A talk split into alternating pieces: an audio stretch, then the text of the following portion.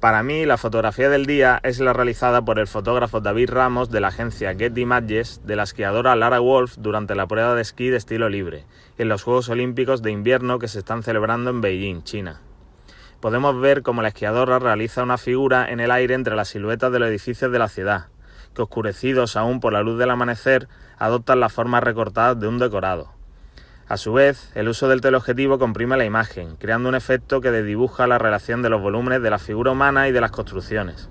En mi opinión, la fotografía deportiva, como disciplina específica dentro del fotoperiodismo, alcanza sus niveles más altos durante la celebración de los Juegos Olímpicos, dejándonos a diario imágenes de gran calidad como esta.